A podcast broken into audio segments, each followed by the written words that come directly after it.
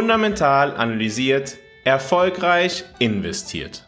Herzlich willkommen zu deinem Podcast zur persönlich optimalen Portfolioaufstellung. Heute wollen wir einmal auf verschiedene Risiken für die Weltwirtschaft schauen. Wir schauen auf die größten und wichtigsten Risiken für die Weltwirtschaft. Dies ist insbesondere wichtig, da die Geldanlage immer mit der Bewertung von Risiken verbunden ist. Wenn wir Risiken auf uns nehmen, erhalten wir langfristig eine höhere Rendite.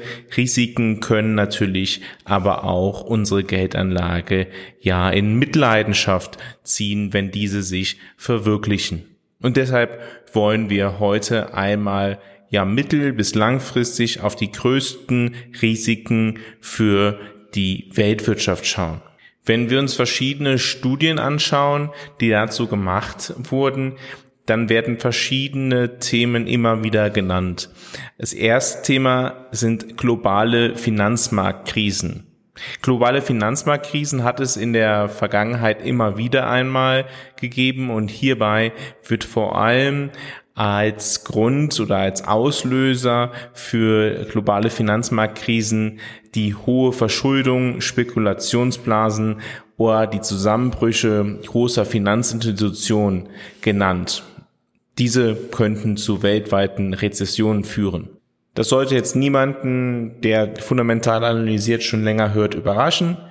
Natürlich ist es so, wenn viel Fremdkapital im Spiel ist, dass immer mehr Risiken eingegangen werden mit billigem Geld beispielsweise und dann die Finanzierungsbedingungen sich verschlechtern, dass gegebenenfalls nicht alle Vorstellungen verwirklicht werden können und bei einer Bereinigung dieser Verschuldung, die beispielsweise in Zeiten billigen Geldes aufgenommen wurden, dann größere Probleme auftreten können. Das zweite große Risiko, was insbesondere zur Zeit sehr häufig genannt wird, sind geopolitische Spannungen, Konflikte zwischen großen Mächten, territoriale Streitigkeiten oder Kriege können Handelswege stören und die globale Sicherheit und Wirtschaft dementsprechend destabilisieren.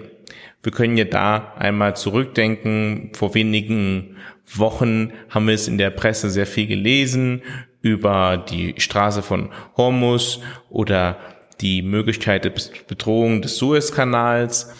Das sind natürlich Handelswege. Wenn diese ausfallen würden, würde die globale Weltwirtschaft davon betroffen sein. Ein drittes Thema, was natürlich auch sehr häufig genannt wird in Verbindung mit globalen Risiken, ist der Klimawandel.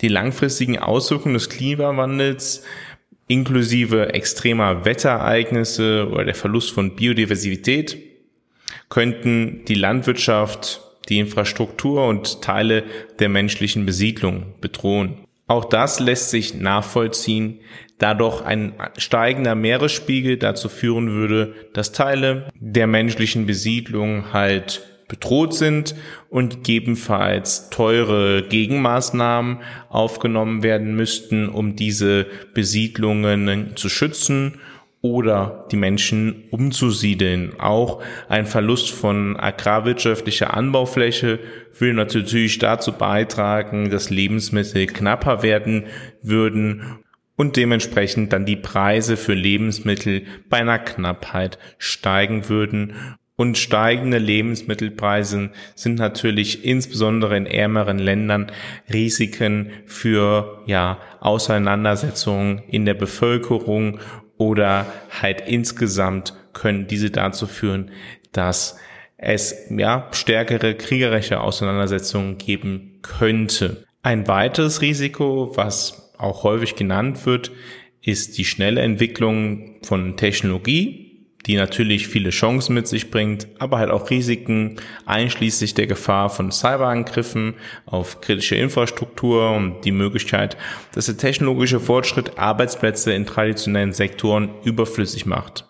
Ich persönlich bin der Ansicht, dass dieses Risiko ja vielleicht eine zeitweilige Erscheinung sein wird, weil technologischer Fortschritt hat immer schon in der Menschheitsgeschichte zu mehr Wohlstand geführt, auch wenn dann vielleicht derjenige, der früher eine Kutsche betrieben hat, dann halt nicht mehr Kutscher war, weil die Leute sich nicht mehr von Pferden ziehen lassen haben, sondern Autos gefahren sind.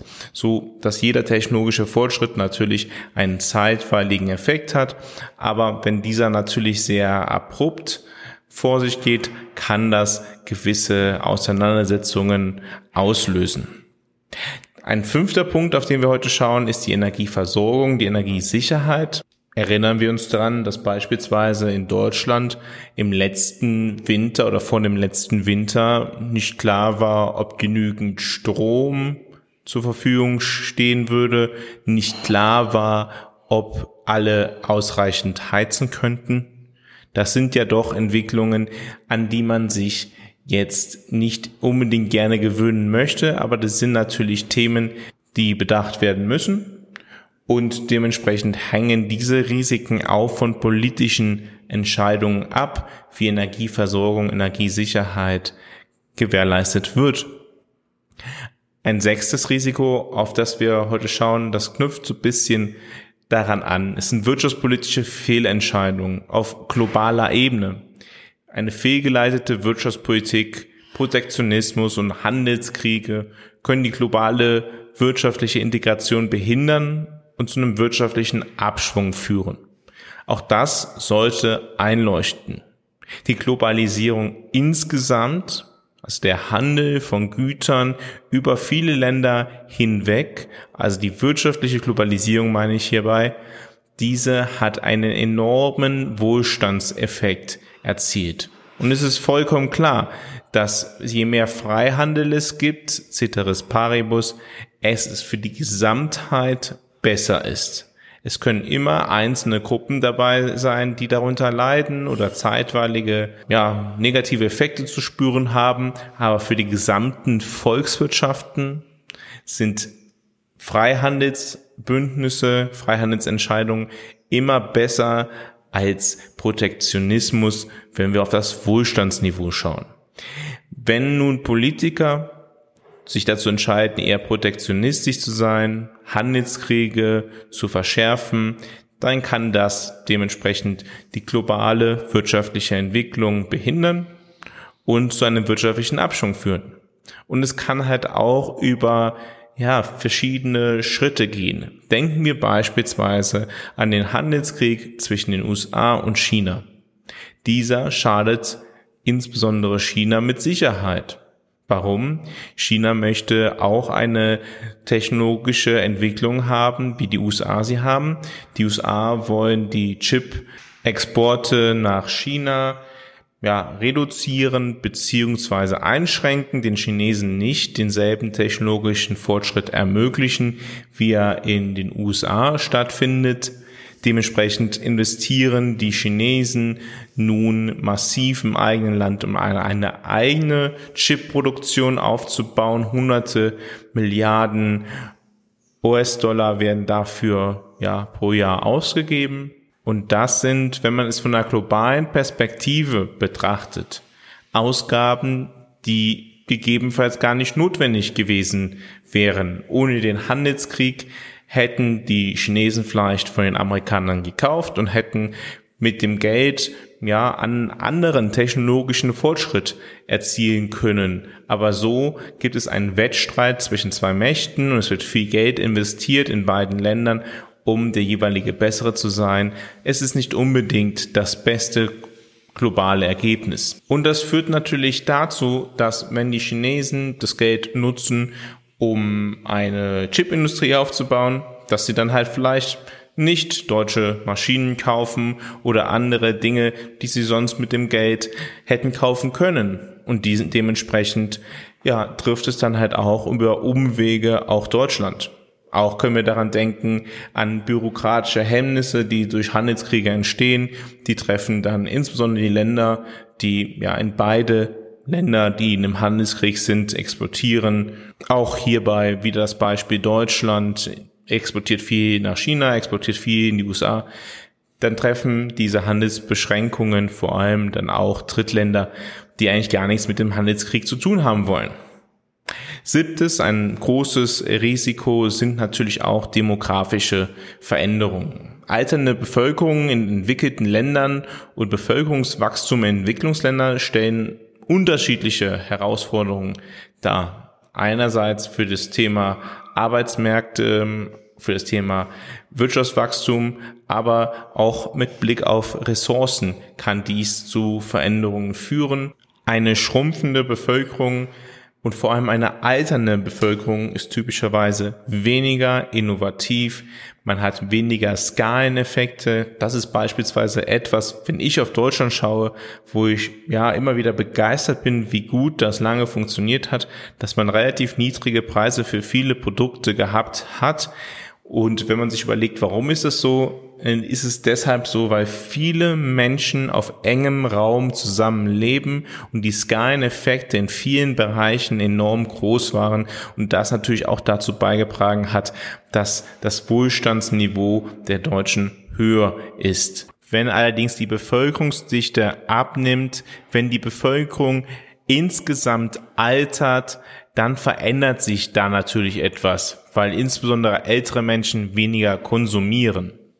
Ein achtes Risiko sind, wir haben es in der Covid-Zeit gesehen, ich habe da keine spezifische Meinung zu, zu diesem Thema, also misch mich da auch nicht in irgendwelche ideologischen Diskussionen ein, aber sind Pandemien oder Gesundheitskrisen, diese können zu erheblichen wirtschaftlichen Störungen führen und fordern ja eine robuste Gesundheitsversorgung und oftmals dann auch internationale Kooperation.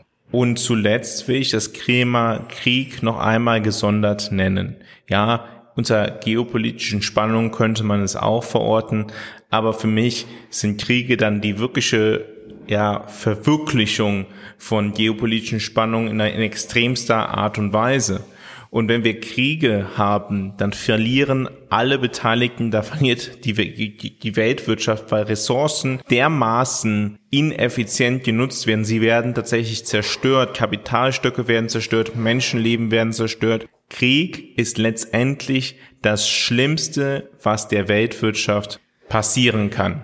Vielen Dank, dass du heute wieder dabei gewesen bist bei Fundamental analysiert deinem Podcast zur persönlich optimalen Geldanlage. In der morgigen Podcast-Folge wollen wir noch einmal auf das Thema Inflation schauen. Nachdem in dieser Woche ein Inflationswert in den USA höher kam als von den Analysten erwartet, begann wieder das Gerede von einer zweiten Inflationswelle.